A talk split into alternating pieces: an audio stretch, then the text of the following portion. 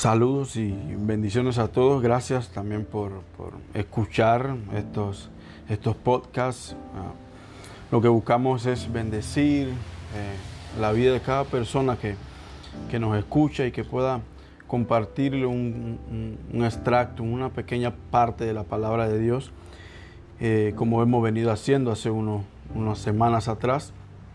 Y por eso le agradecemos que siempre estén ahí eh, pendientes pendiente de las cosas que, vamos montando.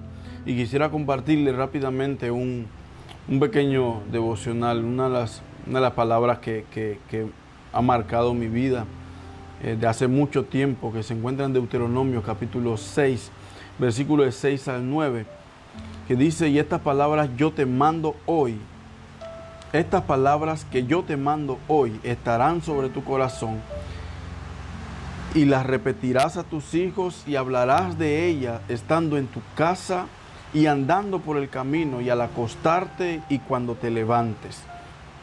Y las atarás como una señal en tu mano y estarán como frontales entre tus ojos. Y las escribirás en los postes de tu casa y en tus puertas. Una palabra muy interesante que quizás nos, nos demanda tanta responsabilidad. Y eso me recuerda hace unos cuantos años atrás, en mi niñez, cuando mis hermanos y yo frecuentábamos la casa de, una tía.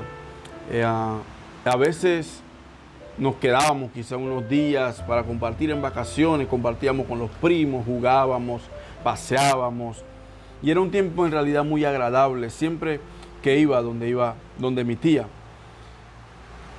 Ya todos eh, hemos crecido, mis primos, mis hermanos, y llevamos quizá una vida un poco más distanciada de lo que teníamos cuando éramos más pequeños. Pero de vez en cuando pasamos tiempo juntos, vamos al cine, eh, eh, nos reunimos en la casa de alguno y compartimos un rato de, recuerdos anteriores y de proyecciones que tenemos para más adelante.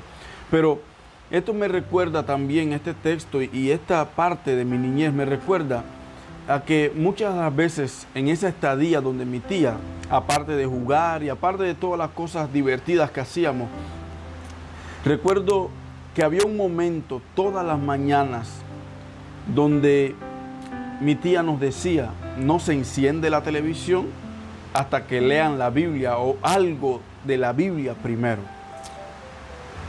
También me llamaba la atención que detrás de cada puerta en las paredes de los pasillos, en la sala y en muchas partes de la casa había una porción bíblica pegada, ya sea en una hoja escrita, algo impreso, un cuadro con algún texto bíblico.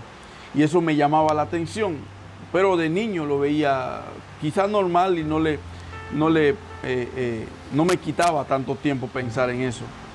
Pero eso me recuerda lo que Moisés dice aquí en Deuteronomio capítulo 6 un pasaje muy famoso, pero a la vez un pasaje que se ha pasado muy por alto por años y años. No solamente ahora, sino desde muchos años antes, desde el tiempo Antiguo Testamento. Es un pasaje que se ha pasado por alto en todas las generaciones. Hay un orden siempre establecido por Dios y que Él espera que se cumpla. La pregunta sería, ¿lo estamos cumpliendo? Si hacemos un análisis o si haces un análisis de tu vida, de mi vida, pudiéramos decir que estamos atendiendo a lo que Dios nos demanda en Deuteronomio capítulo 6.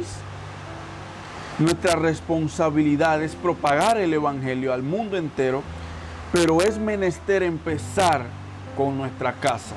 De nada nos sirve eh, eh, propagar el Evangelio al mundo entero si mi casa eh, está en un desorden espiritualmente hablando o en un desconocimiento total de lo que Dios espera de ellos. Dios nos ha mandado, nos está mandando a saturar adecuadamente a nuestras familias y a toda criatura del Evangelio. De manera que no exista más lo que vemos en jueces capítulo 2 cuando se dice que se levantó después de una generación, se levantó una generación que no conocía a Jehová y tampoco conocía la obra que él había hecho por Israel.